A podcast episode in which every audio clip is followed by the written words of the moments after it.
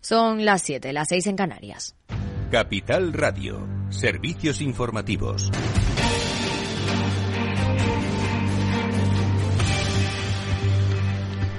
Buenas tardes. A dos días de que se cumpla el primer aniversario de la invasión a Ucrania, en Rusia están de celebración, con cierto homenaje a los militares que participan en la ofensiva sobre Ucrania. El mandatario ha llamado traidores a los que han huido del país y ha exigido unidad a los rusos. Además, Putin ha dicho que la relación entre Rusia y China estabiliza la situación internacional y ha asegurado que están alcanzando nuevos horizontes. En este momento hay una batalla en nuestras fronteras históricas por nuestra gente. Están siendo liderados por el mismo tipo de luchadores valientes que los que están parados aquí ahora junto a nosotros. Están luchando heroicamente, valientemente, con valentía. Estamos orgullosos de ellos, estamos orgullosos y en su honor, tres hurras. El presidente de Estados Unidos, Joe Biden, ha querido lanzar un mensaje de tranquilidad a los miembros de la OTAN en su visita a Varsovia. Defend literally every inch of NATO. Every inch of NATO. Defenderemos cada pulgada del territorio de la alianza, ha dicho. Biden ha calificado de gran error la retirada rusa del tratado New START de control de las armas nucleares. Y Rusia planea reducir las exportaciones de crudo desde sus puestos occidentales en marzo en torno a un 25% con respecto a febrero, 500.000 barriles por día en medio de un recorte previsto de la producción, según han informado fuentes del mercado petrolero ruso. Precisamente el director ejecutivo de la Agencia Internacional de la Energía, Fatih Birol ha advertido hoy a la Unión Europea y los gobiernos europeos de su exceso de confianza. ¿Qué más ha dicho Alejandra Moya? Un mensaje que llega tras haber superado este invierno sin grandes problemas en el suministro energético, pero ha recordado que el siguiente puede ser incluso más complicado, debido a tres causas. Que los países del bloque todavía importan 30.000 millones de metros cúbicos de gas desde Rusia, que la capacidad del gas natural licuado fue una de las más bajas de la historia y que China volverá este año a los mercados como gran comprador de gas. Aunque Bayrol advierte a los países, también felicita a los socios europeos porque a pesar de la crisis energética han conseguido reducir sus emisiones de CO2. Por cierto, que la guerra acaba con más de 2.000 millones de negocio para empresas españolas. Entre todas han perdido un mercado que les generaba 2.300 millones de euros anuales en facturación y más de 300 millones en beneficios que se han esfumado.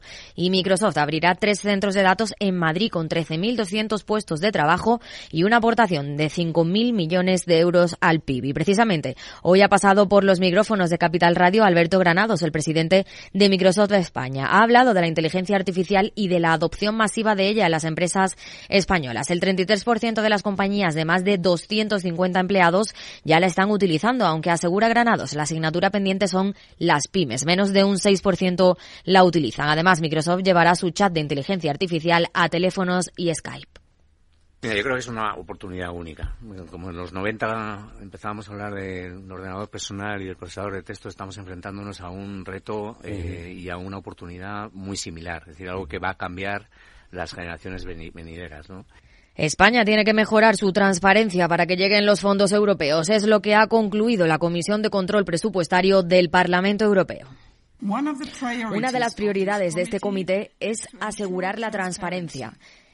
El Gobierno de España publica casi toda la información. Hemos encontrado que casi todos los datos están disponibles, pero son difíciles de encontrar para el público y los periodistas. Es la presidenta de la delegación, Mónica Holmeyer, que recomienda a las autoridades españolas que garanticen que la información sobre los proyectos se publique de una manera más accesible y ha pedido eliminar las trabas burocráticas con el fin de dar más apoyo a autónomos y pymes. Esta tarde el Senado ha aprobado además con una amplia mayoría la Ley de Mercado de Valores y los Servicios de Inversión, que unifica la normativa de España vigente sobre los mercados de valores y varias directivas europeas. Reduce el mandato del presidente, el vicepresidente y los consejeros a seis años y mejora la protección de los inversores ante instrumentos novedosos como los criptoactivos. Claves del mercado. El IBEX 35 cae el 0,86% por temor a alzas de tipos y se queda en los 9.172 puntos. París y Londres también cierran en negativo, mientras que el DAS 40 lo hace en tablas. Al otro lado del Atlántico, en Wall Street, se imponen las compras generalizadas. En el mercado de divisas, según las pantallas de XTV, un euro se cambia por 1,0627 dólares. Más información aquí en Capital Radio y capitalradio.es.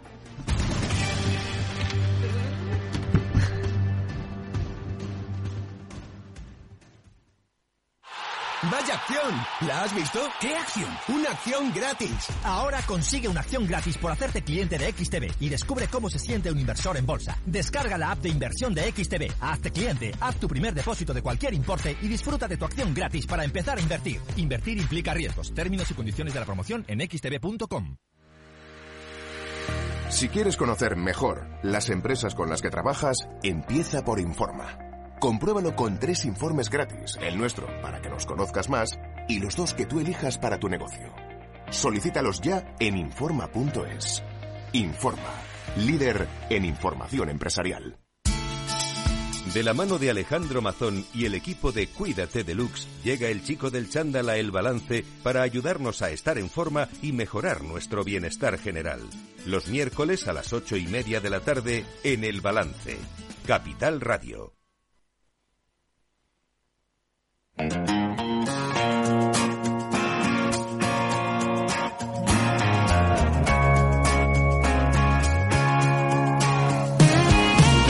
Después del trabajo, After Work, con Eduardo Castillo, Capital Radio.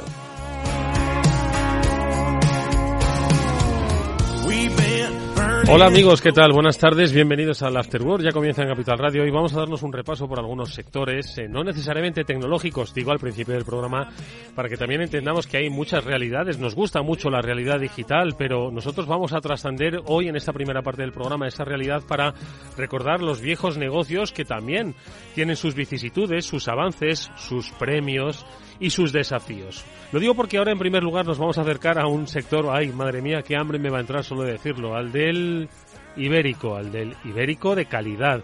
Porque vamos a hablar con Antonio Hidalgo, que es el gerente de Ibéricos Casalucas, que es uno de los referentes en esta especialidad eh, gastronómica, pero que sobre todo eh, ha sido reconocido como uno de los mejores sabores del mundo. Ojo, este 2023. Bueno, pues ellos también sufren, pues como muchos otros sectores de la actividad, las inclemencias no solo climatológicas medioambientales, sino también económicas. Bueno, pues de cómo se ha vivido la montanera, de cómo el sector, las dehesas, de cómo eh, el jamón pues eh, sobrevive en estos tiempos extraños y difíciles, vamos a hablar con Antonio Hidalgo en los próximos minutos. Luego nos vamos a acercar a otro sector, el del juguete. ¿Pueden los juegos de mesa, los juegos de cartas infantiles, eh, juveniles, competir en, un, en una era de digitalización, de juegos en línea de compartir y de una oferta digital que, bueno, trasciende generaciones, trasciende edades? Bueno, pues lo vamos a preguntar a los responsables de Asmode, que ellos, eh, bueno, pues ofrecen eh, muchas novedades y sobre cómo evolucionan, pues otra forma de jugar, la, la clásica, la tradicional, esto seguro que nos van a contar también cosas muy interesantes. Y luego sí, ¿eh? luego ya nos vamos a ir a nuestra parte digital, porque con la ayuda de Roberto Carreras vamos a hablar de la voz sobre Sí, sí, de la voz, pero en el mundo digital. Vamos a hablar del podcasting, de los asistentes de voz, de la inteligencia artificial. Lo hacemos en el marco de nuestro transformador, ya sabéis, el espacio que junto con Salesforce ah, realizamos para conocer cómo se está transformando la realidad de nuestras compañías, la realidad de nuestro entorno. Junto a Fabián Gradolf, el director de comunicación de Salesforce, hablaremos precisamente de hoy la voz como elemento del cambio. Esto es After Work, amigos. Está Jorge Zumeta a los mandos. Empezamos. After Work con Eduardo Castillo.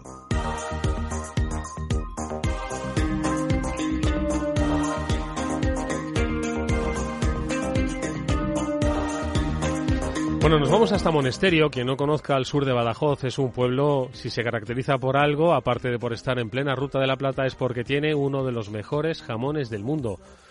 Eh, concretamente estamos hablando del que ha sido considerado el mejor sabor del mundo 2023. Es un jamón que elabora Casa Lucas, cuarta generación de esta empresa familiar que entiendo que al ser cuarta generación ha visto muchas vicisitudes económicas. Antonio Hidalgo es el gerente de Ibéricos Casa Lucas. Con él hemos querido hablar primero para felicitarle por esa ese reconocimiento, mejor sabor del mundo 2023. Quien ha probado en alguna ocasión un buen jamón un buen ibérico, pues estoy seguro de que sabe de lo que nos referimos. Pero, ¿en qué circunstancia, en qué contexto hemos vivido una pandemia? Hemos, estamos viviendo un cambio climático que afecta al desarrollo de la agricultura, de la ganadería. ¿Cómo se vive desde la montanera? Antonio, ¿qué tal? Muy buenas tardes. Eh, buenas tardes, encantado de estar en su programa. Oye, igualmente, y lo, y lo primero de todo, felicidades, Mejor Sabor del Mundo 2023. ¿Esto qué implica para una empresa familiar como es Casa Lucas? Muchísimas gracias. La verdad es que mm, lo primero que tenemos es una felicidad inmensa porque hoy en día ser cuarta generación en una empresa familiar pequeña ya es un logro y un hito y sobre todo tener y que te concedan y que declaren como el mejor sabor y, un, y el sabor con más umami de, la historia ahora mismo es una cosa grandísima para mi familia y, sobre todo para mi pueblo de Monesterio que, que, lo pones en, lo llevas por bandera siempre y es un orgullo una lo más bonito del mundo como yo siempre digo eh, ser monesteriense en Extremadura, extremeño en España y español en el mundo. Hombre, claro que sí, claro que sí. Y sobre todo, y sobre todo, el mejor jamón del mundo. Eh, ayer que se presentó en el mercado San Miguel en Madrid, fue cortado por el mejor embajador que puede tener España y que puede existir en el mundo, que es don, don Florencio Sanchidrián que es además exactamente una referencia en el mundo del Una referencia no, es un hito, es un hito. Ese, ese hombre es eh, todo lo que hace, lo hace con arte, sabe desnudar un jamón y sabe eh, transmitir toda la, toda la esencia de ese jamón, lo sabe transmitir y es un placer escucharlo y, sobre todo que corte el mejor jamón del mundo, el mejor embajador del mundo, eso, eso es un orgullo, un orgullo. Y aprender de, de los mejores es crecer. Eh, como persona y como empresa. Oye, Antonio, eh, ¿qué es lo que hace? Lo digo porque sí que me gustaría que nos hablases de qué es lo que hace que un jamón sea considerado el mejor sabor del mundo y sobre todo qué es lo que hay que hacer para mantener esos criterios de calidad en un contexto, como decía, complicado, un contexto económico complicado, medioambiental. lo, importante es tener las, ideas claras, pero no yo, eh, mm, los antepasados míos y que tú hayas vivido eso. O sea, tú tienes que vivir el amor a la profesión, el amor a una raza, el amor al campo, a, estar todos los días en, viendo al, cerdo ibérico, a saber cuáles son los mejores, lo, que comen, eh, cómo duermen. Y después de eso, el linaje llevarlo al extremo, a llevar, a intentar conseguir eh, la, raza, digamos, perfecta para, para, que, para que el jamón cure y, pueda se pueda disfrutar todos los aromas y todos los sabores. Pero eso lo aprende uno de el bisabuelo, del abuelo, del padre y, tú ya lo tienes que llevar en la sangre y eso lo lleva uno en la sangre, eh, el, la calidad. Y no es eso, es que lo que como usted bien ha dicho, ahora mismo con el con el cambio climático, la deforestación, sobre todo aquí en Extremadura eh, eh, hay una enfermedad que está sufriendo mucho la, la, encina que se llama la seca. Eh, supuestamente va a haber menos cerdo de, de, la montanera que se han echado.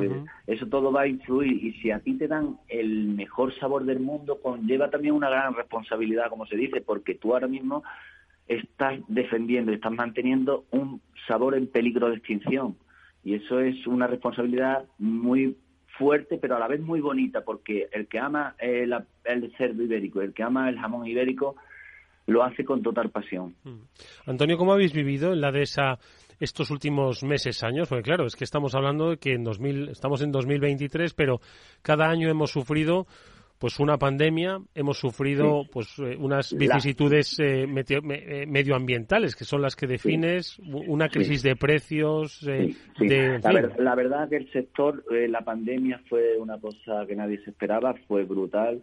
los negocios, lo que pasa que desde nuestro punto de vista ah, lo sufrimos, pero nosotros somos una empresa de cuarta generación consolidada dentro del sector eh, digamos, mm, bien posicionadas, sufrimos mucho, no llevamos a ERTE a ninguno de los trabajadores, eh, porque esto es un equipo y, todos vamos a una y cuando estamos a las buenas pues estamos a las buenas y a las malas eh, estamos también. Esta empresa es muy eh, todos somos un equipo y mm. vamos remando todo ahora mismo. Fueron tiempos muy difíciles, lo que te hace, pero, pero no repercute en tu manera de pensar y en la calidad que tú tienes que llevar.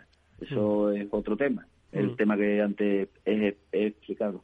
Antonio, ¿y cómo afrontáis estos desafíos que, pues, como dices, si tú eran medioambientales, están afectando, pues, tanto a la encina, obviamente a la bellota, lo que es la materia prima, ¿no? Parte de la materia prima. No puedes ir a las grandes, a las grandes, a mover grandes mm, números de nada, tienes que mantenerte en una calidad. Para mantenerte en una calidad eh, te tiene que hablar la dehesa y la dehesa habla sola y ahora mismo está pasando un tiempo de sequía muy malo y donde se tienen que meter dos cochinos no puedes meter seis porque tú creas que que, que vas a mover más dinero o esto. Tú tienes que hacer buena calidad y dar un buen servicio, sobre todo la calidad. Si al campo te pide que metas uno menos, pues tienes que meter uno menos, porque mm. la calidad luego afecta a todo. Y, y lo principal en mi familia y en monasterio siempre ha sido la calidad, la calidad del jamón.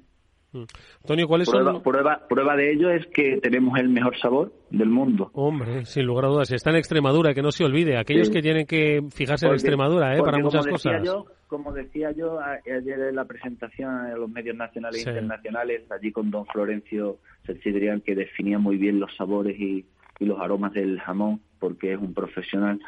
Eh, es que em, eh, es, muy es muy complicado eh, es muy complicado en, estos días mantenerte en una línea pero claro si te han dado que eres el mejor jamón el mejor sabor será porque lo estás haciendo bien, pero no tú, sino toda tu generación.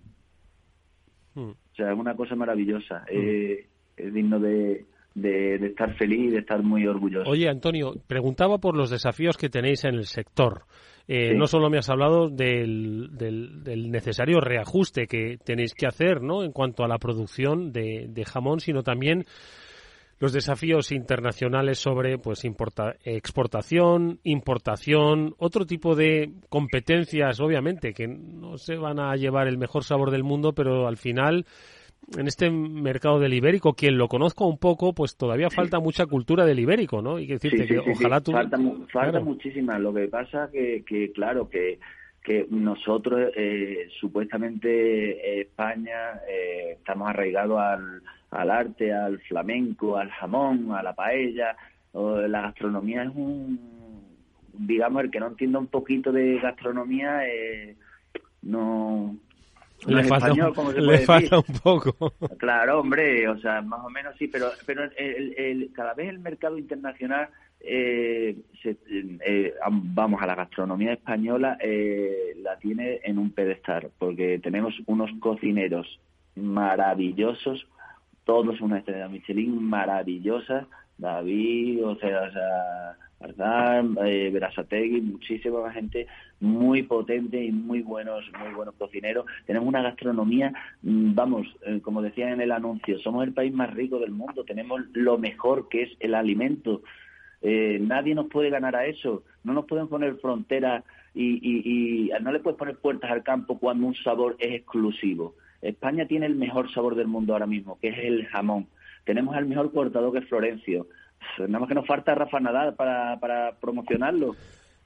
Pues poco menos, poco menos. Bueno, pues, oye, pues esto es una aproximación que hemos querido hacer nosotros a cómo está el sector, cuáles son los desafíos. Como bien nos ha explicado nuestro, nuestro invitado Antonio Hidalgo, gerente de Ibéricos Casalucas, bueno, pues son muchos los que tienen sobre la mesa, pero al final con tradición, sin olvidar el origen y sobre todo conociendo el negocio es como pues se pueden afrontar estos eh, momentos de, de, desafío. ¿Qué tal ha ido la campaña de Navidad? En Navidad se mueve siempre el, sector bastante, ¿no? Gracias a Dios, mm, eh, vuelvo a decir lo mismo, soy una empresa familiar pequeña, cuarta generación, yo tengo clientes de muchos años que me dicen, Antonio, quiero que me cojas el jamón mm, que me cogiste el año pasado. Quiero que me cojas uno igual. Y yo pues me meto en el secadero, miro, veo, mm, sabes tú las partidas, o sea, tú tienes que saber, tienes que conocer tu, tu negocio y tu oficio, lo tienes que conocer desde la cuna, desde, desde que el cerdo es, es, un, cerdito mm. hasta que se pone el jamón, el plato en la mesa, eso lo tienes que conocer tú.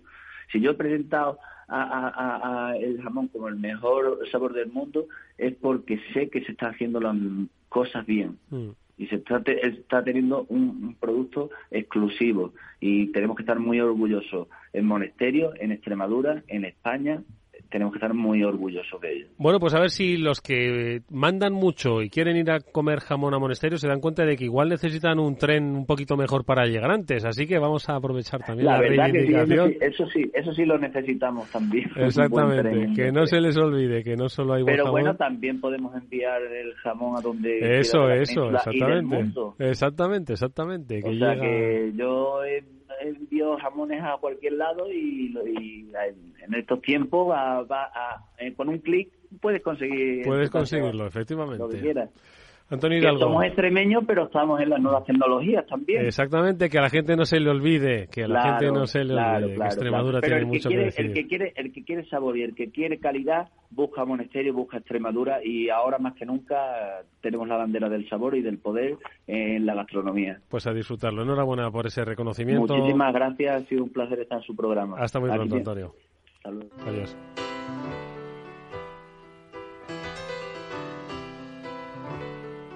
Eduardo Castillo en Capital Radio, After Work.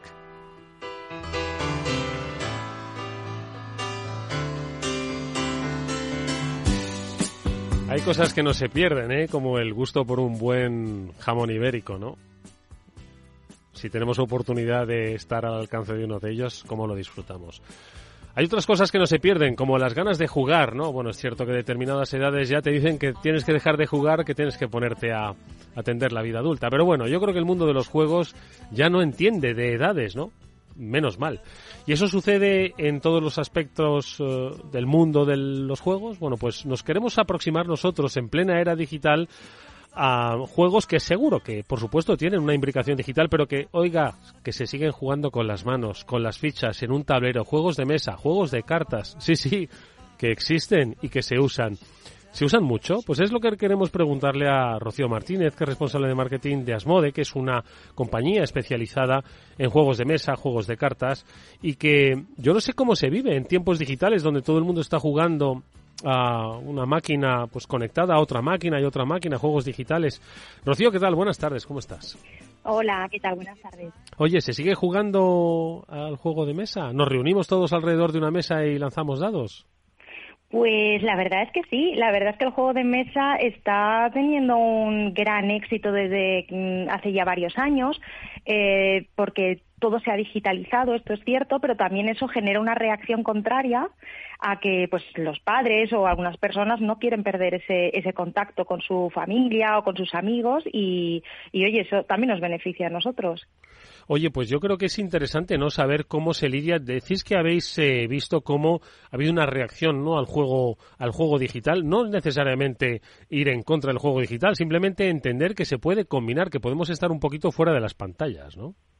Claro, efectivamente. O sea, eh, no es lo más común, pero eh, existen juegos como, por ejemplo, el Unlock, que tú puedes eh, jugar, es una especie de escape room que tú debes jugar con una pantalla, con un iPad o con un, o con un teléfono móvil porque es necesario para, para este juego. Entonces, sí que es posible combinarlo, pero, pero hay tiempo para ambas cosas. Pero requiere el contacto de personas en una misma mesa, porque ahora mismo, ¿a qué se juega en la mesa? Yo recuerdo de mi época de chaval, bueno, al Monopoly no jugaba mucho, la verdad, pero bueno, veías esos juegos de mesa u otros que eran más de aventuras, ¿no? Que tenías que ir recorriendo, pues un poco paraísos así, eh, eh, o mundos extraños, ¿no? Y cogiendo fichas y venciendo a los enemigos y haciéndote amigos, ¿no? ¿Cuál es un poco el concepto de juego de mesa hoy? Pues la verdad es que no se han perdido esos juegos tradicionales que jugaba, jugaba antes la gente. De hecho, tú le preguntas a una persona que no sea muy aficionada sobre juegos de mesa y te va a decir lo te dice un par de, ellos, ¿verdad? Sí. Claro, exactamente. Pero sí que es verdad que ahora el abanico es enorme, súper amplio, todas las edades, eh, para cada cosa que quieras trabajar. Entonces, pues mm, hay desde juego de cartas como un Jungle Speed, un doble, mm. o incluso un juego ya de tablero de estar sentado un ratito más con los niños, un Dixit, un Aventureros al Tren, eh, que, que son la verdad es que top ventas ahora mismo. Oye, ¿y cómo entran en las familias? te lo digo porque, claro, hoy, pues de repente tienes un Pokémon que tiene una fuerza comercial y de marketing, ¿no? Pues que a, los niños es que de repente son como oleadas, ¿no? De, de, tendencias, ¿no? Y de repente todos los niños, sin saber cómo, todos quieren un Pokémon, ¿no? Y sin embargo, ¿cómo se introduce un juego eh, en una familia y de repente se va eh, contagiando el boca a boca. ¿Cómo funciona un poco hoy en este tiempo de em, viralidades ¿no? y de velocidades extremas que un juego sea muy famoso y que se animen a recomendarlo unas familias a otras? Pues sí, la verdad es que funciona de una forma muy viral, como, como, como has dicho, eh, y son sobre todo los padres. Los niños ya sabemos que pues siguen mucho las tendencias. Eh, y además si se les mete en la, en la cabeza una marca no quieren nada nada alternativo ni, ni nada parecido, quieren esa marca. Mm. Entonces es más trabajo quizás eh, de los padres el buscar juegos que, entretengan a los niños eh, al mismo tiempo que aprenden, al mismo tiempo que pues que se entretienen, porque eh, no pueden estar ahí mm, tener al niño una hora quieto en la mesa porque se, se aburre rápidamente. Entonces por eso se busca mucho el dinamismo en los juegos, la agudeza visual funciona muy bien porque trabaja la concentración. Eh, hay que decir también que Pokémon tiene juego de cartas, que es lo, mm. el top venta suyo, entonces que también es un juego al final, eh, pero, pero hay juegos para toda la familia, incluso eh, también trabajamos juego de adulto, que no solo hay que asociar el juego a jugar en familia o jugar con niños, que también hay juegos para jugar tú solo o para jugar con adultos de varias horas y de colección, etcétera. Mm, eso es lo que te iba a preguntar, ¿no? El mundo del videojuego pues sí que consiguió romper, ¿no? Quizás esos límites de edad, ¿no? Decías, bueno, uno tenía 13 o 14 años y dejaba de jugar a videojuegos, ¿no? Eh, eso antes, ¿no? Hoy, pues, eh, 30, 40 eh, o incluso más, ¿no? Hay afición por los videojuegos. En el mundo de los juegos eh, de mesa, de los juegos de cartas, también podemos trascender, aunque haya juegos exclusivamente para adultos, también podemos hablar de que hemos roto esa barrera, esa frontera de edades. Sí, sí, ahora, por supuesto, o sea, eh, de hecho es uno de nuestros mercados más importantes el, el juego de mesa de, de adulto.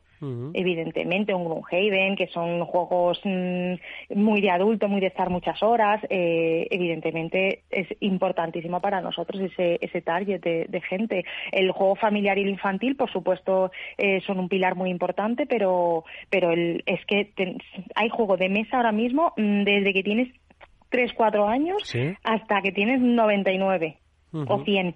O sea, no, no hay edades, no hay edades y además sí, sí que juega gente de absolutamente todas las edades. Tú vas a cualquier evento de juego de mesa, eh, por ejemplo, ahora el 24 de marzo, uno en Interocio, Interocio se llama en IFEMA, y, vas a ver gente, es que de todas, desde niños hasta, vamos, gente de hombres de 70 años jugando a, rol y cosas así.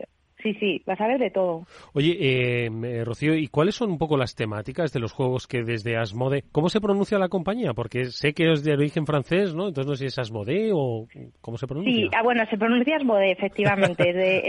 es, una multinacional de origen francés.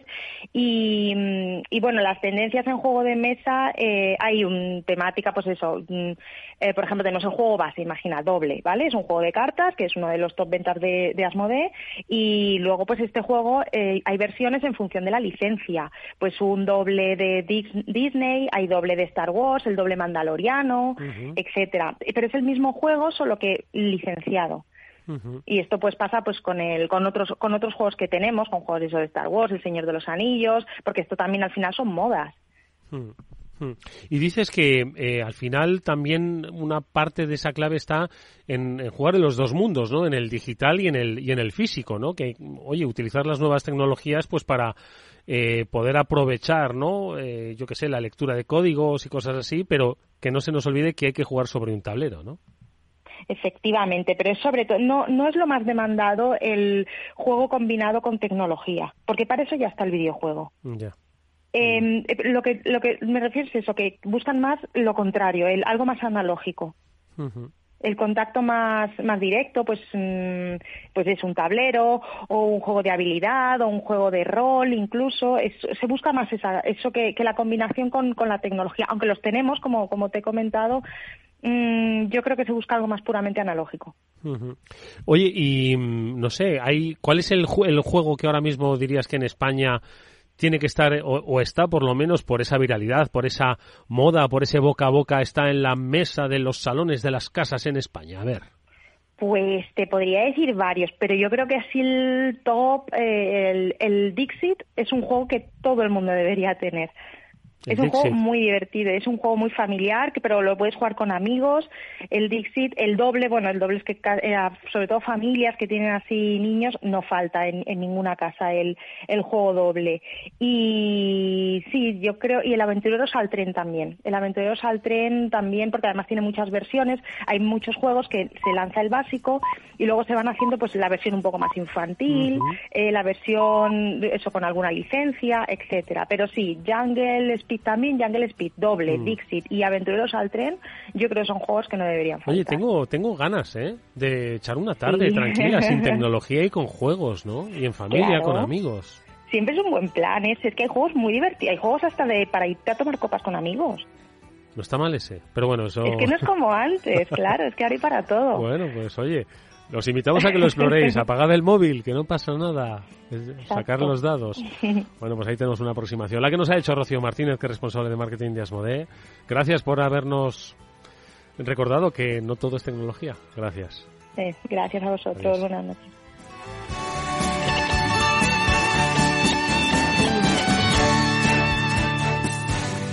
After con Eduardo Castillo.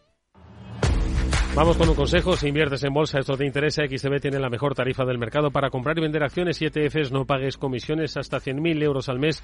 Si inviertes en bolsa o quieres empezar, más sencillo e imposible. Entras en xtb.com, abres una cuenta online y en menos de 5 minutos compras y vendes acciones sin comisiones con atención al cliente a las 24 horas del día. que estás esperando? Ya son más de 660.000 clientes los que confían en xtb.com.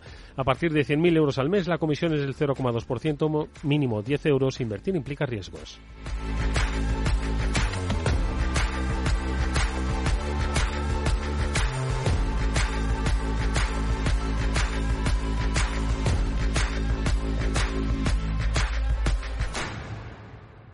Industria, seguridad, tecnología, aeronáutica, innovación, empleo de calidad, defensa. Hablemos de defensa y seguridad. El primer programa de radio que da voz a la industria nacional de defensa. Los miércoles a partir de las tres y media de la tarde, hablemos de defensa y seguridad con Belén Montes, de la mano de IDS. Después del trabajo, After Work, con Eduardo Castillo, Capital Radio. A continuación, El Transformador, de la mano de Salesforce.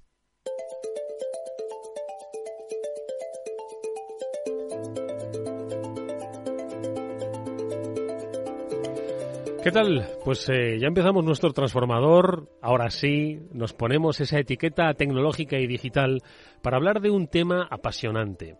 El mundo de la voz aplicado al mundo de los negocios, a la disrupción tecnológica. Estoy seguro de que con nuestro invitado hoy vamos a descubrir nuevas posibilidades y nuevas oportunidades que nos puede dar precisamente la voz aplicada, como decimos, a estos mundos, vinculada a la inteligencia artificial, a los dispositivos asistentes de voz. Yo estoy seguro de que eh, Roberto Carreras, que es fundador y CEO de Boikers, nos va a abrir un panorama muy interesante, desafiante y apasionante. Roberto Carreras, ¿qué tal? Bienvenido a este transformador. ¿Cómo estás? ¿Nos escuchas, Roberto? ¿Qué tal? Muy buenas tardes. ¿No nos escucha Roberto? Bueno, vamos a saludar, si os parece, a Fabián Gradolf, que es el director de comunicación de eh, Salesforce. Fabián, ¿tú nos escuchas bien? Yo sí, perfectamente. Vale, pues Fabián, ahora vamos a intentar recuperar la comunicación con Roberto Carreras. Roberto, ¿nos escuchas?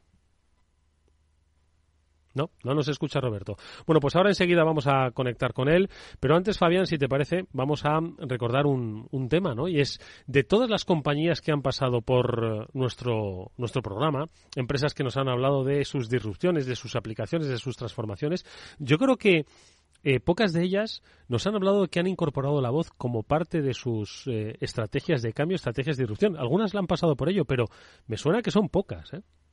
Sí, realmente en, la trayectoria que llevamos en el transformador no hemos dedicado eh, mucho tiempo al tema de, eh, la voz, aunque es una tecnología que se está introduciendo en muchos ámbitos de de nuestra sociedad y también de los negocios. No digo que sea una tecnología nueva, la voz se lleva utilizando mucho tiempo y a ti te lo vamos a decir, Eduardo, que trabajas en la radio, ¿no? Pero evidentemente en el ámbito corporativo eh, lo que estamos viendo ahora es un, tema eh, de un desarrollo muchísimo más intenso. Lo vemos en parte en estrategias de marketing y comunicación, como es el tema de eh, eh, de los podcasts, por ejemplo, que es algo que está eh, totalmente de moda, pero lo vemos también en otras áreas, ¿no? En la introducción de la voz en los servicios de atención al cliente, la introducción de la voz en, en interacciones del cliente con el eh, con la empresa, eh, muchas veces voz directa, llamada telefónica, pero otras veces estamos hablando de aplicar la inteligencia artificial a la voz, ¿no? ese, ese, ese rastro que va dejando un cliente ¿no? de las relaciones, las interacciones que tiene con una empresa, eh, se le pueden aplicar eh, la inteligencia artificial, hacer transcripciones de esa voz eh, de manera automática, de manera inmediata, en tiempo real, y que con esas transcripciones y mediante el uso de inteligencia artificial, toda esa conversación que antes se podía quedar grabada, pero se perdía en el historial porque habría, había que abrir un archivo y escucharlo, ahora mismo se puede incorporar de forma eh, completa y de forma eh, automática en todo ese ámbito de relaciones con los clientes. Bueno, pues ahora sí que vamos a poder saludarnos. Escucha Roberto Carreras. Hemos dicho es socio, es fundador y CEO de Boikers. Roberto, ¿qué tal? Buenas tardes. ¿Qué tal? Buenas tardes, ¿cómo estáis? Encantado de saludarte y de escucharte, ¿no? Por favor, estábamos hablando de voz y nos eh, faltaba esa voz. Nos estaba explicando Fabián, ¿no? Las muchísimas e inmensas posibilidades del mundo de la voz. Eh, yo creo que nos gustaría un poco conocer, pues, cómo tú que eres una persona que te has aproximado a muchísimas tecnologías como consultor de grandes eh, compañías en muchas áreas complejas como es el mundo del blockchain, pero hoy tienes el foco puesto en la voz y todo lo que a través de su aplicación tecnológica y digital puede servir de disrupción a empresas, ¿no? Sí que me gustaría un poco, Roberto, que nos hablases, y yo creo que eso nos serviría también para conocer tu trayectoria, cómo te has aproximado al mundo de la voz, porque hay quienes han dado la voz aplicada a la tecnología como, no como ni mucho menos muerta. Todos, yo tengo un asistente de voz que lo uso todos los días, ojo, pero quizás es, algunos piensan que se adelantaron al mercado, otros quizás como tú dices que es que el mercado ya está aquí y se puede aprovechar, ¿no? ¿Cómo te has aproximado a la voz? Totalmente. Pues, bueno, mira, hay una cosa que es muy importante lo que dices, ¿no? El, el, fenómeno boom de los asistentes virtuales, este que vivimos todos hace unos años, cuando llegan al mercado eh, Alexa, Google Assistant, ¿no? Y de repente parece que van a cambiar el futuro, van a cambiar el contexto, la relación de las empresas y demás. Y, bueno, como toda innovación, al final supone una disrupción y, un entendimiento, ¿no? Entonces pasó ese momento con los asistentes virtuales, creo que fue al año siguiente con el blockchain Bitcoin, el año pasado fue el metaverso, este año es la inteligencia artificial. Eh, estos cambios exponenciales, eh, o sea, o, estos cambios tecnológicos cada vez son más exponenciales y lo estamos viendo ahora con, con herramientas como el ChatGPT, ¿no?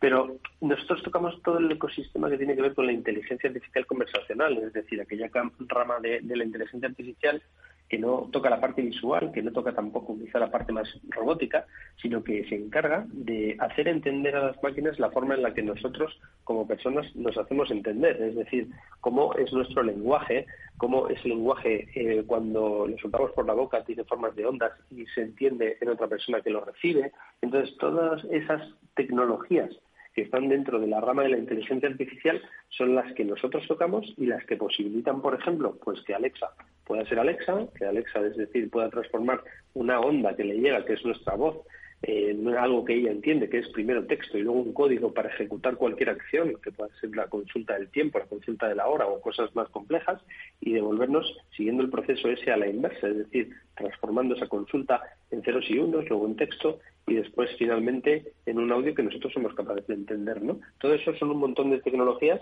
que suponen que, bueno, que junto a la capacidad de computación que hay en la nube al final sea eh, posible que una máquina que no, no, que no está hecha para eso entienda nuestra forma de comunicarnos, ¿no? Y al final igual sucede con fenómenos como ChatGPT, ¿no? Al final lo que está detrás es un gran modelo de, gran modelo es el alumno ¿no? de inteligencia artificial, que se le está enseñando algo, en este caso se le está enseñando a entender muy bien el lenguaje, el lenguaje humano para que ante cualquier consulta que les lancemos y habiendo sido entrenando, viendo muchos ejemplos, pues sea capaz de respondernos eh, en este sentido, ¿no? Entonces, al final, son un montón de tecnologías que, que posibilitan eso, que las máquinas al final entiendan cómo nosotros nos hacemos entender también, ¿no? Entre nosotros. Mm. Esa es la clave. Y eso lleva años y años y años intentándose y no ha sido hasta que han confluido desde el año 2017 un montón de factores, pues computación, inteligencia artificial, aprendizaje automático, procesamiento de lenguaje natural, el TTS, el text-to-speech o speech-to-text, que es la inversa, eh, y que todo haga que, bueno, al final sea posible que yo le lance una consulta a una máquina a través de texto o voz y sea capaz de, pues bueno, de responderme, ¿no? Al final, en, un grado de precisión cada vez mucho más elevado, ¿verdad? Entonces, eh, nosotros empezamos a tocar este mundo, eh, bueno, para dar un poco de sentido a cómo las marcas al final podían empezar a relacionarse con, pues eso, con públicos, igual que lo hacen en otros ecosistemas a través de este ecosistema conversacional, ¿no? Por llamarlo de alguna manera. Oye, y, una cuestión, Roberto. Eh, la voz para que nos escuchen y voz para que nos hablen, ¿no? O sea, ¿hasta dónde puede llegar esa voz? Porque mira, yo quiero que escuches una cosa que le he pedido a Jorge Zumeta que nos ponga, que esta es la voz que nos habla de Capital Radio, que todavía suena un poco mecánica. A ver, Sarabot. Siempre es un placer volver con el jefe, pero no estuvo mal. Vale, este es el robot que tiene Luis Vicente Muñoz por ahí y que le habla de vez en cuando y que claramente se le identifica como una como un como un robot, ¿no? Entonces, eh, esta es Sarabot. Eh, su voz, pues se nota que quizás es un poquito más artificial. ¿Dónde podemos llegar con la voz? Pues mira, eh, Sarabot a día de hoy eh, es, es, muy, muy, muy, muy mejorable. Sarabot ya, ya mañana probablemente pierda el puesto. Madre mía, que no te oiga ni la propia Sara ni Luis Vicente, ¿no? No, no, mañana se lo decimos, pero eh, no, no, es, es terrible cómo suena respecto a cómo a día de hoy hay calidad, ¿no? Al final en el mundo de las voces eh, creados con inteligencia artificial. para, que tengas una idea, a día de hoy prácticamente en el, inglés, ¿no? que es el idioma que, más avanzado está en el mundo de la inteligencia artificial, a la hora de, pues que las voces sintéticas sean lo más parecido a un humano posible, ya a día de hoy son capaces de, leer un libro y prácticamente que ni siquiera nos demos cuenta y que de hecho a esas voces sintéticas se les puede llegar a tocar intencionalidad, se les puede dar o más o menos énfasis solo en herramientas que te permiten, pues al final, en tiempo real, meter un texto y te devuelven el audio, ¿no? Nosotros aquí tenemos una que permite hacerlo en español, pero para que tengas una idea, en español vamos un poquito por detrás, pero ya a día de hoy las voces son de una extremada calidad. Aquí en el mundo de las voces sintéticas hay que tener claras varias cosas, ¿no? Es, em, al final lo que se genera, una voz sintética no, es, no deja de ser como un software, ¿no? Para entenderlo. Es decir, es algo, un software que lo que permite es en aquellos dispositivos tecnológicos que tengan salida de audio, es decir, un altavoz, al final ese software lo que permite es transformar el texto a audio, ¿no? Eh, y si además de salida tienen una recepción, es decir, un micrófono, eh, lo que permite la tecnología inversa, que se llama text-to-speech, la que transforma el texto a audio, la inversa es speech-to-text, es la que hace que cuando nosotros le hablamos al dispositivo sea capaz de transformarlo en texto. Estas dos tecnologías al final pues eso son una especie de software. Al final es un tipo de software que se utiliza para convertir texto en habla sintética o viceversa. ¿De acuerdo? Entonces ese es el software. Y para crear este software es ahí donde se hace de diferentes maneras. Por un lado está la sintética, es decir, aquella en la que eh, con datos somos capaces de entrenar un modelo que no ha sido creado por, por humanos, ¿no? a partir de pequeñas grabaciones de palabras y de oraciones a veces completas, pues se hace una síntesis de habla basada en unidades, ¿no? Mezclando todas esas unidades, al final, pues da un resultado, que son más lo que hemos venido conociendo hasta ahora también, ¿no? Mm. Luego ya, igual que sucede en otros modelos de la inteligencia artificial, como ChatGPT, ya eh, amplían profundidad y son capaces de generar ese autoaprendizaje cuando se trabaja con redes neuronales más profundas, ¿no? Mm. Pero en este caso, que os decía, tanto una opción como la otra son síntesis de voz, es decir, a partir de datos se genera un habla parecida al humano. Otro ámbito, que es quizá el que más polémica genera a día de hoy, es la clonación de voces. ¿no? Es decir, que yo a partir de datos de voz, es decir, tu habla, por ejemplo, y la transcripción de esa habla, es importante tener estos dos datos, ¿vale? No se vale solo con el habla, al menos a día de hoy, sino que tiene que ser el habla y la, y la, y la transcripción. Para que el ordenador entienda que la H con la O, con la L y con la A, cuando están todas juntas, lo que se dice es hola, y que se dice como tú lo dices. Entonces aprenden pues muy bien a, hablar como tú hablas y al sonido tal y como tú lo aplicas. A través del sonido al final dibujado en una pantalla no deja de ser algo visual, que se presenta en forma de ondas. Entonces es lo que aprenden a copiar estos modelos, ¿no? Aquí se están haciendo cosas interesantes y algunas, pues bueno, eh, de todo tipo, ¿no? Es decir, interesantes, como por ejemplo, ¿cuáles? Imagínate, Hace el año pasado se estrenó Top Gun, la segunda entrega de esta mítica película. Val Kilmer, entre la 1 y la 2, pues el hombre se ha hecho muy mayor y, el pobre tuvo cáncer de garganta y ha perdido la voz. Entonces, para que pudiese hablar en esta entrega de la peli del 2022, lo que se hizo es clonar su voz con datos que había a partir de grabaciones antiguas y se pudo hablar. No se generó ese TTS que permitió escribir un texto y que se dijese con la voz de Val Kilmer. Hay otro caso también por ejemplo, muy interesante que se hizo hace igual unos dos años, que fue el día que, por ejemplo, mataron a, JFK, él se dirigía a dar un discurso, que evidentemente nunca dio. Eh, lo que se hizo también en Estados Unidos y The Times, el periódico The Times, lo hizo, eh, fue eh, utilizar datos a partir de grabaciones de, de su voz y traducir, o sea, o transformar, mejor dicho, ese texto que sí que estaba reflejado en audio a, la voz que podía haber sonado, ¿no? A cómo finalmente ese discurso se pudo escuchar, ¿no? por decirlo de alguna manera. Aquí hay una particularidad, que como los datos eran de muy mala calidad, con las chispitas esas típicas del audio de hace años, pues al final el modelo que es capaz de coger todo, todo, todo absolutamente, pues traslada también esas chispitas, es decir, no es la voz perfecta, ¿no?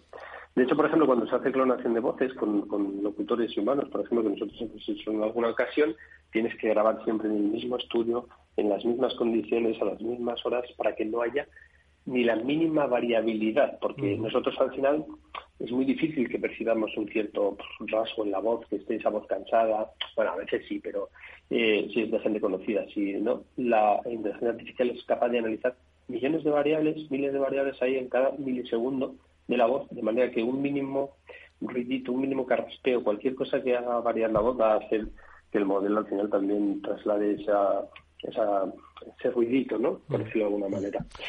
Esto es muy interesante. Al final también abre es fascinante esto, ¿eh, Fabián? Sí, yo, yo me estaba pensando ahora, Eduardo, que, si te descuidas te clonan. No, no, vamos. te quitan el puesto de trabajo, aquí vemos a un... no, a Sarabot, sino, sino a, a Eduardo, directamente, ¿no?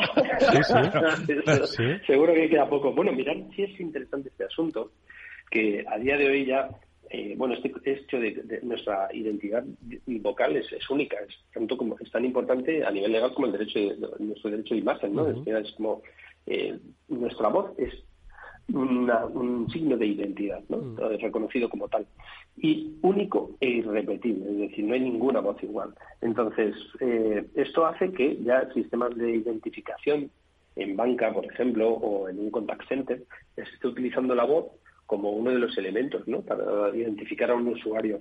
Y no solo eso, sino usos más interesantes. Por ejemplo, al final todo este concepto se conoce como los biomarcadores de la voz. Los biomarcadores de la voz se están utilizando en el mundo de la salud para anticiparse a, eh, enfermedades. Por ejemplo, a través de la voz se pueden detectar enfermedades cardíacas, se pueden detectar unos trastornos mentales, se pueden detectar principios de Alzheimer, porque son todos ellos enfermedades que afectan y van afectando gradualmente a, la voz, ¿no? Entonces, al final hay ciertos estándares y patrones que se están trabajando e investigando para precisamente reconocer y, poder anticiparse ¿no? a determinadas enfermedades a través de nuestra voz. ¿no? A, mí se me está ocurriendo, Roberto, ya un, un, argumento para una película de ciencia ficción con clonadores de voz para identificarse en los bancos y cosas por el estilo, ¿no? O sea que eh, realmente da mucho juego. Y, de hecho, eh, has dicho algo significativo, ¿no? La voz es muy única, efectivamente es, es una señal de identidad y cada persona eh, tiene la suya, ¿no? Entonces, si estamos hablando de, de estos que de momento son, son servicios que se pueden prestar, ¿no? De, de, clonar voces pues para hacer eh, cosas de marketing y tal sin estar utilizando a un locutor y tal. ¿Qué, cómo, estaría ahí el tema de eh, a medio y largo plazo de los derechos ¿no? de, esas voces? ¿no? Imagínate que, mm, no sé, grabamos mi voz o la de Eduardo por, para hacer un, un acto concreto y tal, pero bueno, al final eh, eso queda grabado, queda registrado y, y, que, y hay un robot dotado de inteligencia artificial capaz de utilizar nuestras voces para otros fines, digamos. ¿no? Entonces, ¿cómo, ¿cómo, verías tú o cómo crees que, que puedes, eh, que puede afectar esto a temas incluso regulatorios en el futuro? Aquí has tocado un melón interesantísimo, ¿no? Porque es eh, sí, sí, tal cual. Y además que está precisamente en este momento está generando mucha polémica a nivel nacional e internacional, eh, porque, bueno, te, hablo incluso de, un caso real, ¿vale? Aquí que ya, ya es posible hablar de él. Eh, Google Maps o Google como compañía en su momento realizó un casting ¿no? para llegar a, dar con la voz de Google Maps al final, porque ellos querían partir para mejorar la calidad del, resultado de, una voz humana, ¿no? Para tenerla en Google Maps. Entonces se hizo un casting, a ese casting la gente acudió, los locutores, como si acudiesen a cualquier otro tipo de casting sin saber a qué iba a ser, pagado como un casting normal, es decir, por eso, mira, una vez que ya se seleccionó la voz, se cogió una persona que se pegó una paliza a grabar datos y datos y datos y ahí se le dijo, oye, mira, no, esto es para entrenar a, a un asistente virtual de Google. Entonces ella eh, bueno, que se llama Nicky García, podéis buscar el caso. Sí, sí, es una, eh, una conocida voz y es dobladora, locutora, cantante, sí, sí, sí, Nicky García. Totalmente, efectivamente, pues ella fue la, es la voz de Google Maps, pero eh, Google Maps le pagó todo el trabajo como un trabajo normal y al final Google Maps utilizó esa mm, voz en todos los dispositivos, donde pues tanto móviles como GPS y demás, y no solo eso, sino que esa voz se liberó desde la herramienta que tiene Google de voces para que cualquiera pudiese hacer usos.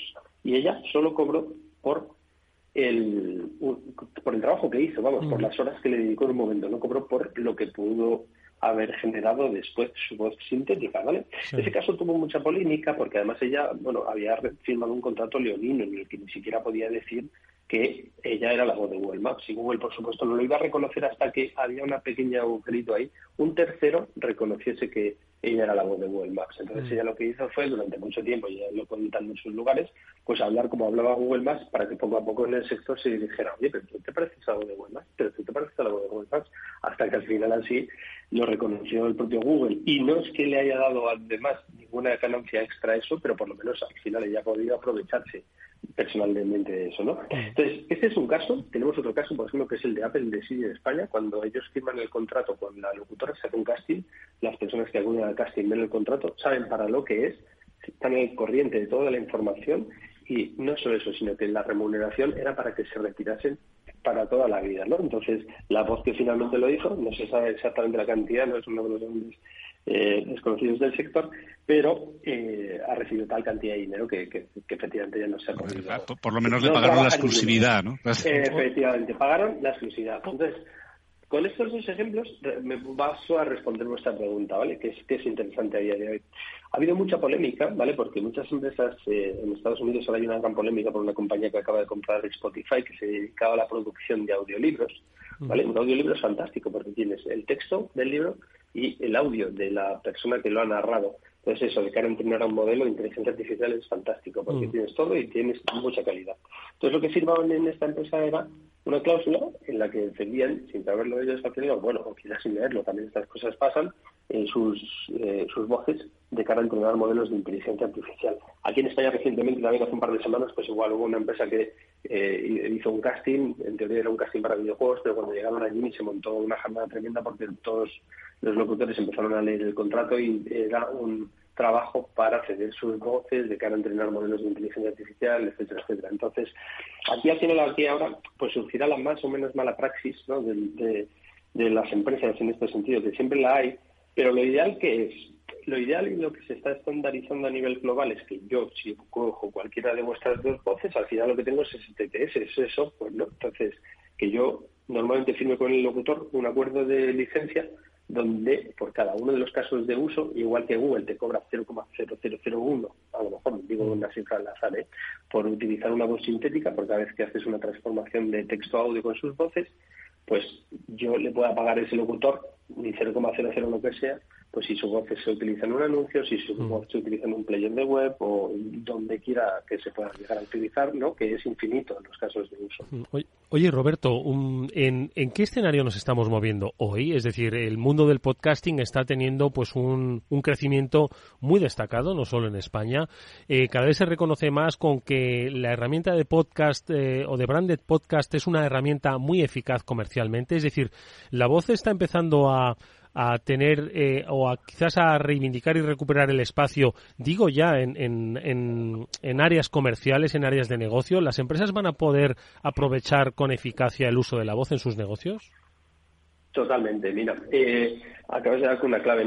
Hay, hay una particularidad que tiene el audio, ya la tuvo siempre, que es que era el acceso, era muy difícil de acceder a él. O sea, evidentemente el radio lo hemos, la- o sea, el audio lo hemos vivido todos en la radio convencionalmente, y la radio la hemos puesto en el coche, en transistores, en Sí.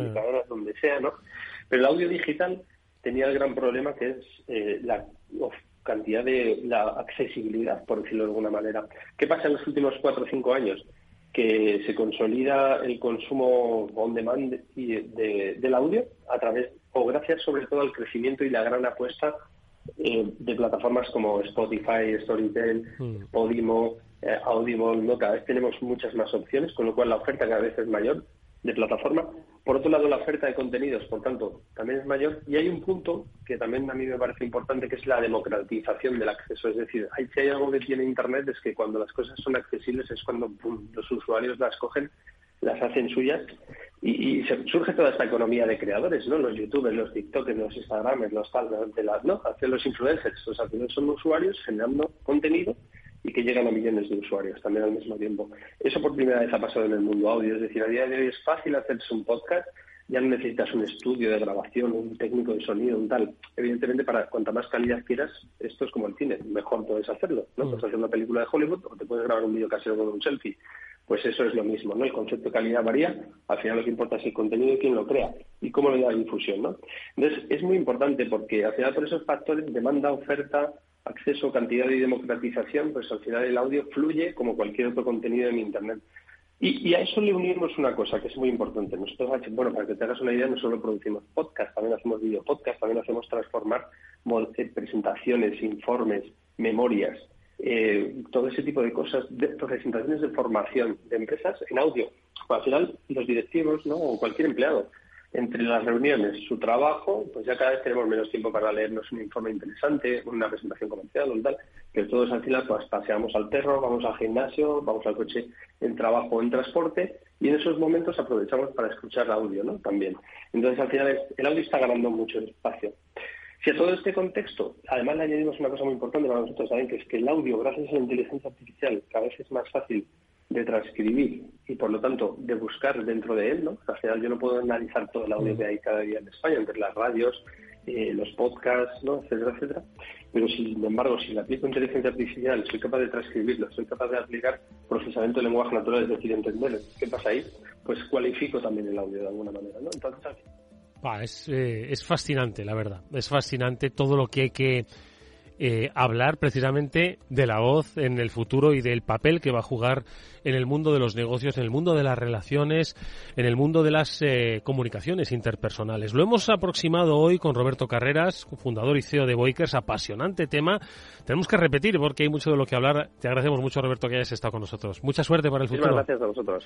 Y por Igualmente, supuesto a gracias. Fabián Gradolf, el director de comunicación de Salesforce, por ponernos en la pista de tan interesante contenido como el que nos ha traído Roberto. Fabián, gracias como siempre. Gracias y a mí también se me han quedado muchas preguntas en el tintero. así Habrá que, repetir, habrá, habrá que, que repetir.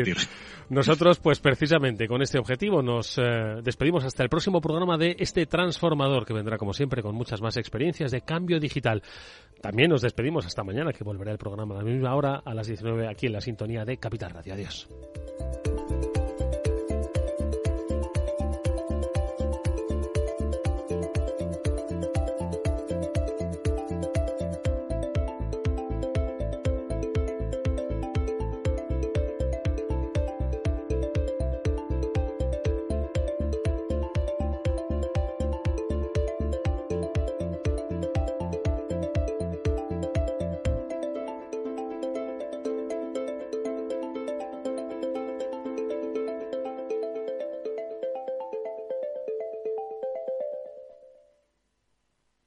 Salesforce les ha ofrecido el transformador. ¿Qué es ir más allá?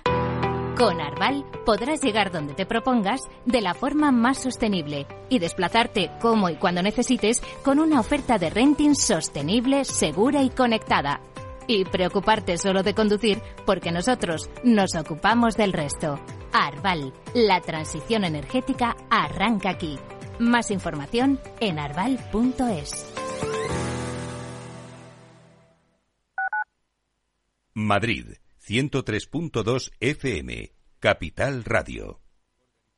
La unidad de pediatría del Hospital HLA Universitario Moncloa es un equipo experimentado de pediatras de diferentes especialidades, equipamientos diagnósticos, urgencias pediátricas 24 horas y hospitalización. Pide cita al 917-581-196. HLA Universitario Moncloa, tu hospital privado en Madrid, Avenida de Valladolid 83. Los viernes en Capital Radio te proponemos descubrir y comprender las estrategias de empresas con éxito que servirán de inspiración y ejemplo para la tuya. Escucha Metaempresas, un programa presentado por Andrés Arenas con la presencia y los consejos de expertos en distintas áreas y profesores de reconocida trayectoria. Todos los viernes a las siete y media de la tarde, Metaempresas, Capital Radio.